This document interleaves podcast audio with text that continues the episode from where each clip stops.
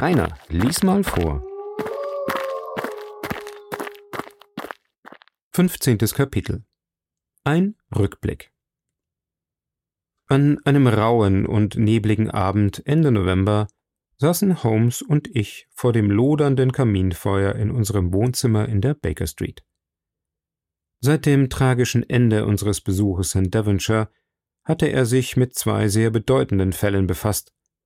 Im ersten hatte er das niederträchtige Verhalten von Colonel Upwood in Verbindung mit dem berühmten Spielkartenskandal des Nonpareil-Clubs enthüllt, im zweiten hatte er die unglückliche Madame Montpensier vor der Mordanklage gerettet, die ihr in Zusammenhang mit dem Tod ihrer Stieftochter, Mademoiselle Carrère, drohte, jener jungen Dame, die, wie sich jeder erinnert, sechs Monate später wohlauf und verheiratet in New York aufgefunden wurde. Mein Freund war wegen des Erfolges in diesen so schwierigen und wichtigen Fällen bester Laune. So war es mir möglich, mit ihm die Einzelheiten des Baskerville-Rätsels zu erörtern. Ich hatte geduldig auf diese Gelegenheit gewartet, weil mir bewusst war, dass er weder duldete, dass sich verschiedene Fälle überschnitten, noch dass sein scharfer, logischer Verstand von den Aufgaben der Gegenwart durch das Schwelgen in Erinnerungen abgelenkt wurde. Jedoch weilten Sir Henry und Dr. Mortimer in London. Sie waren im Aufbruch zu ihrer Reise, die Sir Henrys zerrüttete Nerven heilen sollte. Sie hatten uns an diesem Nachmittag besucht, so war es ganz natürlich, dass wir auf die Ereignisse in Baskerville zu sprechen kamen. Der ganze Ablauf der Ereignisse, vom Standpunkt des Mannes aus betrachtet, der sich Stapleton nannte, war einfach und natürlich, obwohl uns, die wir anfangs das Motiv seiner Handlungen nicht kannten und die Fakten nur Stück für Stück erfuhren, alles äußerst verwickelt schien. Ich hatte den Vorzug, zweimal mit Frau Stapleton sprechen zu können. Der Fall ist jetzt völlig klar, und ich glaube nicht, dass es für uns noch irgendetwas Unaufgeklärtes gibt. Du wirst ein paar Notizen zu dem Fall unter dem Buchstaben B in meinen Unterlagen finden. Vielleicht wärst du dennoch so freundlich, mir eine Zusammenfassung der Ereignisse nach deiner Erinnerung zu geben? Sicher. Doch ich kann nicht garantieren, dass ich alle Fakten im Kopf habe. Intensive geistige Konzentration führt seltsamerweise dazu, dass Vergangenes aus dem Gedächtnis gelöscht wird. Ein Anwalt, der alle Fakten eines bestimmten Falles im Kopf hat und mit Sachverständigen darüber diskutieren kann, wird feststellen, dass er nach einer oder zwei Wochen mit Verhandlungen in einer anderen Sache den vorigen Fall wieder vergessen hat. So ersetzt auch jeder meiner Fälle vollständig den vorhergehenden, und Mademoiselle Carrère hat meine Erinnerung an Baskerville Hall verschwimmen lassen. Morgen kann ein anderes Problem meine Aufmerksamkeit fesseln und seinerseits die hübsche junge französische Dame und den widerwärtigen Abwood verdrängen. Doch was den Fall jenes Hundes anbelangt, so will ich dir die Ereignisse so gut ich kann schildern, und du wirst einspringen, wenn ich etwas vergessen habe. Meine Nachforschungen beweisen ohne jeden Zweifel, dass das Ahnenporträt nicht getäuscht hat. Der Kerl war tatsächlich ein Baskerville. Er war der Sohn jenes Roger Baskerville, des jüngeren Bruders von Sir Charles, der wegen seines zweifelhaften Rufes nach Südamerika ging und dort, wie es hieß, unverheiratet starb. Tatsächlich aber war er verheiratet und hatte ein Kind. Jenen Kerl, dessen richtiger Name der seines Großvaters ist. Dieser heiratete eines der schönsten Mädchen von Costa Rica, Beryl Garcia. Nachdem er eine bedeutende Summe Geldes veruntreut hatte, floh er mit seiner Frau nach England, wo er unter dem Namen Vandeleur eine Schule in Ost-Yorkshire unterhielt. Der Grund für die Wahl genau dieses Geschäftsfeldes war die Bekanntschaft mit einem schwindsüchtigen Lehrer auf der Überfahrt. Es gelang ihm, die Fähigkeiten dieses Mannes für seinen geschäftlichen Erfolg auszunutzen.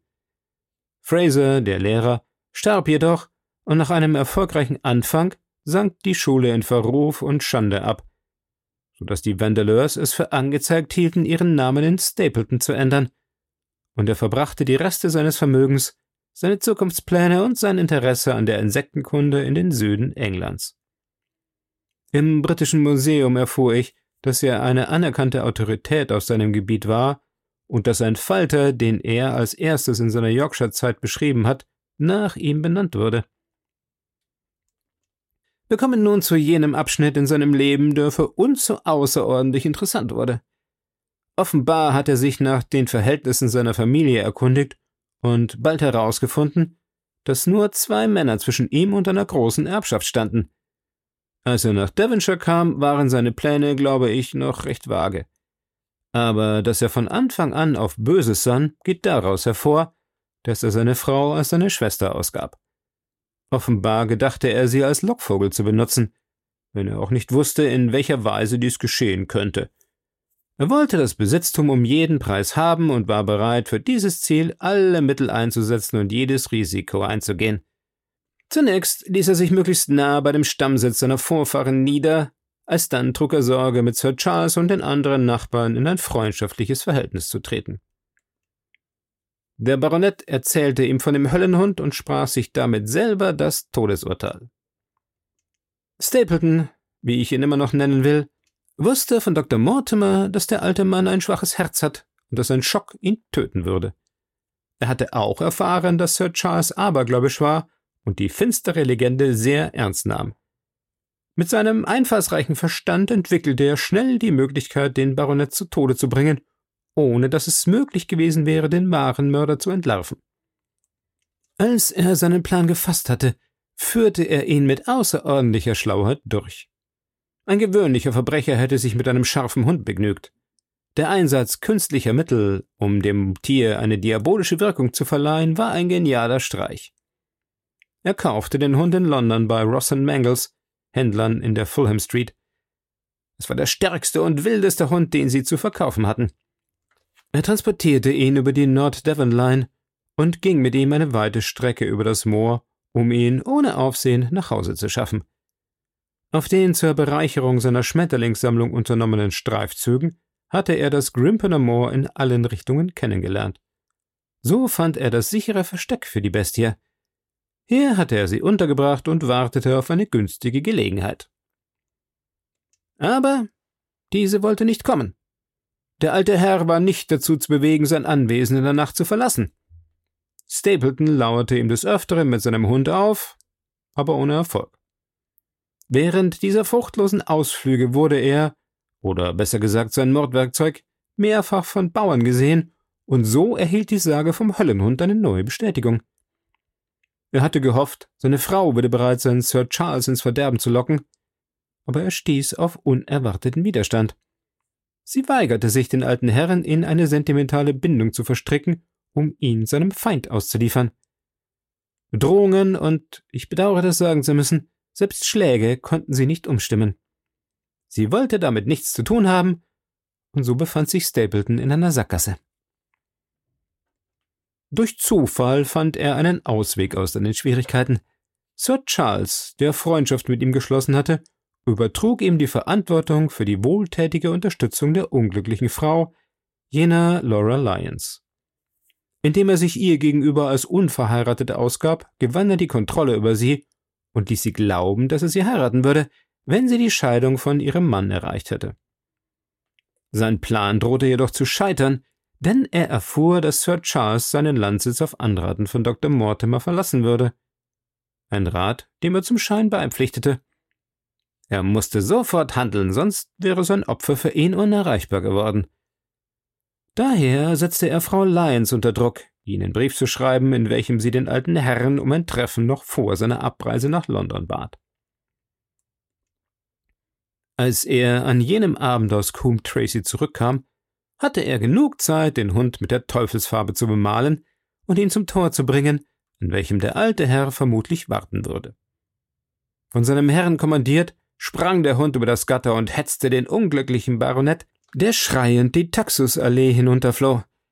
In diesem düsteren Tunnel muss es ein wahrhaft schauerlicher Anblick gewesen sein, wie die riesige schwarze Kreatur mit glühenden Augen und flammenden Lefzen ihr Opfer verfolgte. Am Ende der Allee brach der herzschwache Baronet vor Panik tot zusammen. Der Hund rannte den Rasenstreifen entlang, während der Baronet auf dem Weg blieb, so war nur die Spur eines einzigen Mannes zu sehen. Als der Hund ihn bewegungslos liegen sah, schnüffelte er vielleicht an ihm, trollte sich aber, als er merkte, dass er tot war. Dabei entstanden die Spuren der Pfoten, die Dr. Mortimer fand. Der Hund wurde zurückgepfiffen und zu seinem Versteck im Grimpener Moor gebracht. So blieb das Geschehen für die Untersuchungsbehörden rätselhaft, verunsicherte die ganze Gegend und kam schließlich zu unserer Kenntnis. So viel über den Tod von Sir Charles Baskerville. Man sieht die teuflische Schlauheit dahinter, denn es war wirklich unmöglich, den eigentlichen Mörder anzuklagen. Sein einziger Komplize konnte ihn nie verraten, und die Unglaublichkeit dieses bizarren Anschlags machte ihn umso wirkungsvoller. Die beiden Frauen in diesem Fall, Frau Stapleton und Frau Laura Lyons, hegten einen starken Verdacht gegen Stapleton. Seine Frau wusste, dass er etwas gegen den alten Mann im Schilde führte, und sie wusste von der Existenz des Hundes. Frau Lyons wusste davon nichts, aber es hatte einen starken Eindruck auf sie gemacht, dass der Baronet gerade zu der Stunde gestorben war, zu der sie eine Zusammenkunft mit ihm haben wollte, und dass sie auf Stapletons ausdrücklichen Wunsch dieser Zusammenkunft ferngeblieben war. Beide Frauen standen jedoch vollständig unter seinem Einfluss, und so hatte er von ihnen nichts zu befürchten. Die erste Hälfte seines Vorhabens war gelungen, aber der schwierigere zweite Teil blieb noch zu tun. Wenn Stapleton von dem Vorhandensein des in Kanada lebenden Erben nichts gewusst hatte, so musste er es jedenfalls sehr bald von Dr. Mortimer erfahren, und von diesem hörte er denn auch jede Einzelheit über die bevorstehende Ankunft Sir Henrys. Zunächst dachte er, der junge Fremde aus Kanada könnte vielleicht in London ins Jenseits befördert werden, ehe er überhaupt nach Devonshire käme. Gegen seine Frau hegte er Misstrauen, seitdem sie sich geweigert hatte, ihm bei seinem Anschlag gegen den alten Baronet beizustehen. Er wagte deshalb nicht, sie für längere Zeit aus den Augen zu lassen, weil er seinen Einfluss auf sie zu verlieren fürchtete. Deshalb nahm er sie mit nach London. Sie wohnten dort im Maxborough Hotel in Craven Street, einem von den Gasthöfen, deren Papierkörbe ich durch Cartwright durchsuchen ließ. Wie du weißt, war die Nachforschung vergeblich. Hier schloss er seine Frau in ihr Zimmer ein, während er selbst, verkleidet mit einem falschen Bart, Dr. Mortimer auf seinen Wegen zu meiner Wohnung und später zum Bahnhof und dem Northumberland Hotel unbemerkt folgte. Seine Frau ahnte etwas von seinen Plänen, aber sie hatte zugleich auch, und zwar infolge brutaler Misshandlungen, eine solche Angst vor ihrem Mann, dass sie es nicht wagte, dem in Gefahr schwebenden, ahnungslosen Baronet ein Warnzeichen zu geben. Wäre der Brief in Stapletons Hände gefallen, so wäre sie selber ihres Lebens nicht mehr sicher gewesen. Schließlich fiel ihr, wie wir wissen, ein Hilfsmittel ein. Sie schnitt die Worte ihrer Warnung aus einer Zeitung aus und adressierte den Brief mit verstellter Handschrift. Der Baronet erhielt ihn und damit zugleich die erste Warnung vor der Gefahr, in der er schwebte. Es war unabdingbar für Stapleton, einen persönlichen Gegenstand von Sir Henry in die Hand zu bekommen, damit er, falls erforderlich, den Hund auf seine Fährte setzen konnte. Mit der für ihn charakteristischen Frechheit und Schnelligkeit machte sich dieser daran. Dazu hatte er zweifellos den Hausdiener und das Zimmermädchen bestochen. Zufällig war aber der erste Schuh, der ihm gebracht wurde, neu und ungetragen, also für seine Zwecke nutzlos. Also ließ er diesen zurückbringen und beschaffte sich einen anderen.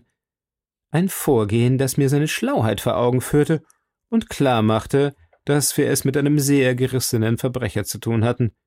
Es musste einen wichtigen Grund geben, einen neuen Schuh zu verschmähen und einen abgetragenen haben zu wollen. Je absonderlicher und grotesker ein Vorfall erscheint, desto mehr ist eine gründliche Untersuchung erforderlich, denn gerade das, was einen Fall verkompliziert, stellt sich bei genauer und wissenschaftlicher Vorgehensweise als wesentlicher Punkt bei der Klärung des Rätsels heraus. Am nächsten Morgen hatten wir dann Besuch von unseren Freunden, ständig beschattet von Stapletons Wagen. Aus seiner Kenntnis unserer Wohnung und meiner Person sowie aus seinem generellen Verhalten glaubte ich schließen zu können, dass sich seine Verbrecherlaufbahn nicht nur auf den Baskerville-Fall beschränkt hat. Es ist auffällig, dass während der letzten drei Jahre vier bedeutende Einbrüche im Westen begangen wurden, bei denen kein Täter dingfest gemacht werden konnte. Bei der letzten dieser Taten, im Mai in Folkestone Court, war besonders auffällig, dass der alleinige und maskierte Einbrecher einen Diener, der ihn überraschte, kaltblütig niederschoss.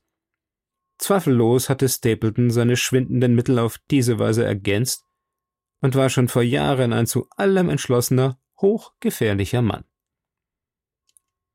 Von Stapletons Gewandtheit erhielten wir an jenem Morgen einen ersten Begriff, als er uns so erfolgreich entkam und mir meinen eigenen Namen durch den Kutscher übermitteln ließ. Er wusste von dem Augenblick an, dass ich den Fall in meine Hände genommen hatte, dass also in London sich schwerlich für ihn eine Gelegenheit ergeben würde, seine Mordpläne zur Ausführung zu bringen. Er kehrte daher nach Dartmoor zurück und wartete des Baronetts Ankunft ab. Einen Augenblick bitte, sagte ich. Du hast ohne Zweifel die Reihenfolge der Ereignisse richtig wiedergegeben. Aber ein Punkt bleibt noch ungeklärt. Was wurde aus dem Hund, während der Herr in London war? Ich habe mich selbst ernstlich mit diesem ohne Frage wichtigen Punkt beschäftigt. Es unterliegt für mich keinem Zweifel, dass Stapleton einen Vertrauten hatte, obwohl er ihn wahrscheinlich nicht so weit ins Vertrauen zog, dass seine eigene Sicherheit dadurch gefährdet werden konnte. In Marypit House war ein alter Diener namens Anton. Er ist mit den Stapletons hierher gekommen und soll schon früher bei ihnen gewesen sein. Dann hätte er auch gewusst, dass die Stapletons nicht Bruder und Schwester, sondern Mann und Frau waren. Der Mann ist heute Nacht verschwunden und nicht wieder aufgetaucht. Auffällig ist auch sein Name. Anton heißen in England nur wenig Leute. Dagegen ist Antonio in Spanien und im spanischen Amerika ein sehr gewöhnlicher Name. Er sprach, wie auch Frau Stapleton, gut Englisch, aber mit einem etwas lispelnden Akzent. Ich selbst habe den alten Mann über das Grimpener Moor gehen sehen. Er benutzte diesen von Stapleton kenntlich gemachten Pfad. Höchstwahrscheinlich hat er in Abwesenheit seines Herrn den Hund gefüttert, obwohl er vielleicht den Zweck, zu dem die Bestie gehalten wurde, nicht gekannt hatte. Die Stapletons sind dann nach Devonshire zurückgefahren und du und Sir Henry sind etwas später gefolgt. Äh, noch etwas über den damaligen Stand meiner Kenntnisse. Du erinnerst dich vielleicht, dass ich das Papier, auf das die gedruckten Wörter geklebt waren, einer genauen Untersuchung auf Wasserzeichen unterzog. Als ich das tat, hielt ich es sehr nahe an die Augen und nahm dabei einen schwachen Duft von sogenanntem weißen Jasmin wahr. Es gibt 75 Parfums, die ein Kriminalexperte unbedingt unterscheiden können muss. Das Parfum deutet auf die Mitwirkung einer Frau hin, und ich begann, die Stapletons in Betracht zu ziehen. Ich wusste also bereits damals schon sicher, dass ein Hund im Spiel war und hatte gegen den richtigen Verbrecher Verdacht gefasst, bevor wir in den Westen reisten. Meine Aufgabe war es nun, Stapleton zu beobachten.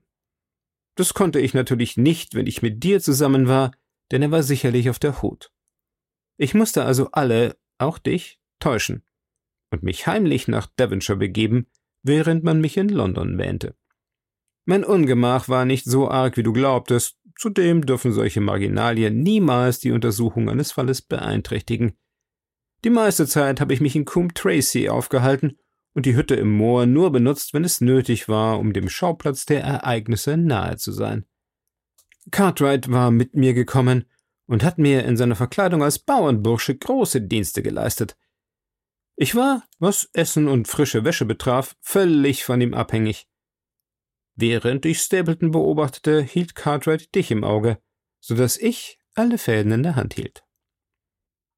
Wie ich schon sagte, haben mich deine Berichte sehr schnell erreicht, weil sie sofort von der Baker Street nach Coombe Tracy weitergeleitet wurden.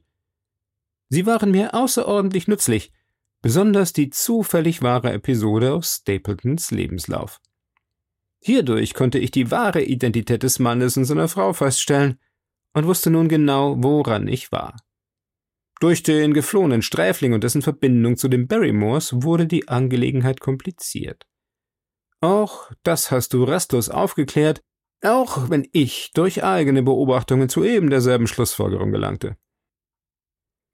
Als du mich im Moor aufgespürt hattest, war mir die ganze Sache bereits klar, aber es war dennoch kein Fall, den ich der Gerichtsbarkeit übergeben konnte.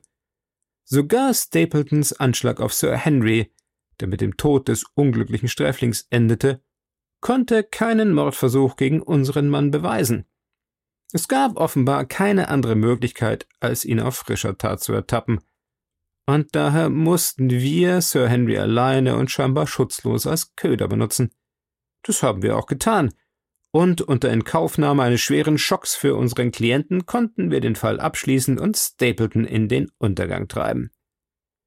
Dass Sir Henry dem ausgesetzt wurde, ist, wie ich zugeben muss, ein grober Fehler in meiner Handhabung des Falles, aber wir konnten das schauerliche, nervenzerreißende Schauspiel nicht vorhersehen, welches das Ungeheuer lieferte. Auch konnten wir den Nebel nicht vorhersehen, der es der Bestie ermöglichte, ohne Vorwarnung über uns zu kommen. Zwar hatte unser Erfolg einen hohen Preis, aber sowohl Dr. Mortimer als auch der hinzugezogene Spezialist versichern, dass es ein vorübergehender sei. Auf einer längeren Reise wird unser Freund sich nicht nur von seinem Nervenschock, sondern auch von seinen verletzten Gefühlen erholen. Seine Liebe zu der Dame war tief und aufrichtig, und das Schlimmste für Sir Henry an dieser ganzen düsteren Geschichte ist, dass sie ihn getäuscht hat. Es bleibt nur noch zu erklären, welchen Anteil sie an der ganzen Sache hatte. Zweifellos stand sie unter Stapletons Einfluss. Ein Einfluss, der auf Furcht oder Liebe beruhte, oder auf beidem. Schließlich sind diese Gefühle durchaus miteinander vereinbar. Jedenfalls war seine Macht echt und wirksam. Auf seinen Befehl willigte sie ein, sich als seine Schwester auszugeben. Nur als er sie zu unmittelbarer Mitwirkung an einem Mord heranziehen wollte, da fand er die Grenzen seiner Macht. Sie versuchte Sir Henry zu warnen, soweit es geschehen konnte, ohne ihren Gatten zu gefährden. Sie versuchte es nicht nur das eine Mal, sondern wiederholt. Stapleton selbst schien eifersüchtig gewesen zu sein, denn als er sah, wie der Baronet der Dame den Hof machte, da brach seine Leidenschaft wild hervor, obwohl doch Sir Henrys Liebe zu den raffiniert ausgedachten Faktoren des Mordplans gehörte.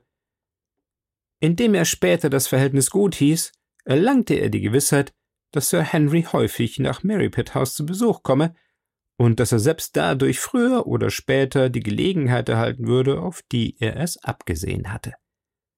Am Entscheidungstag jedoch erklärte seine Frau sich plötzlich gegen ihn.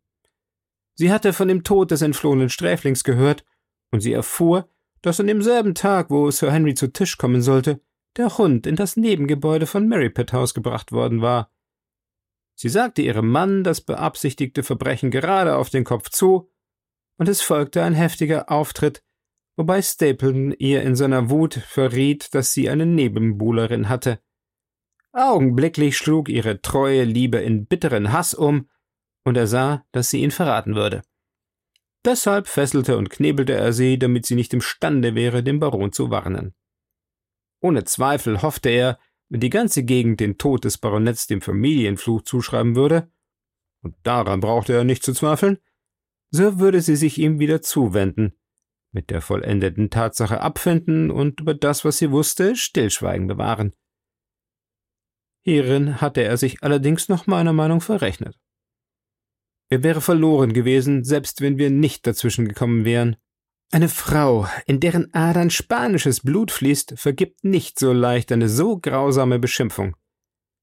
Und das wäre wohl alles, was über den Fall zu sagen ist. Und nun, mein lieber Watson, ohne meine Notizen zu benutzen, kann ich zu diesem absonderlichen Fall nichts weiter mehr berichten. Jedoch scheint mir, dass mir nichts Wesentliches entgangen ist.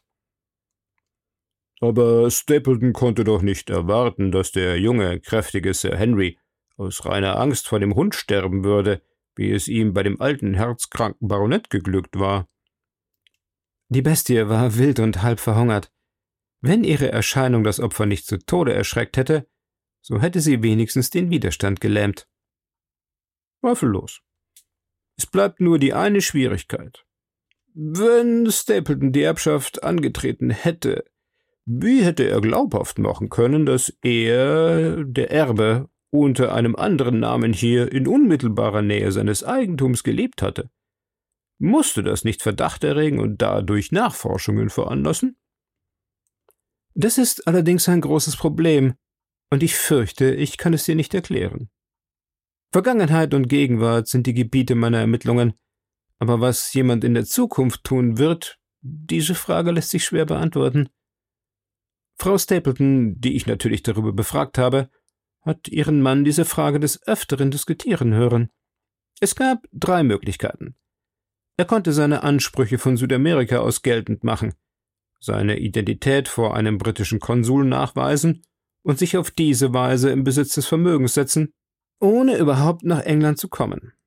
Oder er konnte sich für kurze Zeit, die er zur Erledigung des Geschäftes in London hätte sein müssen, einer geschickten Verkleidung bedienen. Oder er konnte einem Helfershelfer die nötigen Dokumente und Papiere ausliefern. Dieser hätte die Erbschaft angetreten und ihm natürlich den größeren Teil des Einkommens überlassen müssen. Nach dem, was wir von ihm wissen, können wir wohl annehmen, dass er schon einen Ausweg aus der Schwierigkeit gefunden haben würde. Und nun, mein lieber Watson, haben wir einige Wochen schwerer Arbeit hinter uns, und ich finde, dass wir uns angenehmeren Dingen zuwenden sollten. Ich habe eine Loge für Les Huguenots reserviert. Hast du schon einmal de Reskes gehört? Darf ich dich dann bitten, in einer halben Stunde fertig zu sein? Dann könnten wir noch bei Marcinis vorbei, um ein kleines Abendessen einzunehmen. Sie hörten Der Hund der Baskervilles von Sir Arthur Conan Doyle. Vorgelesen von Rainer Schuppe. Aufgenommen und bearbeitet im Coworking Space Raya Works in Santani auf Mallorca. Ton und Technik Rainer Schuppe. Aufgenommen, bearbeitet und komplett erstellt mit Hindenburg Narrator.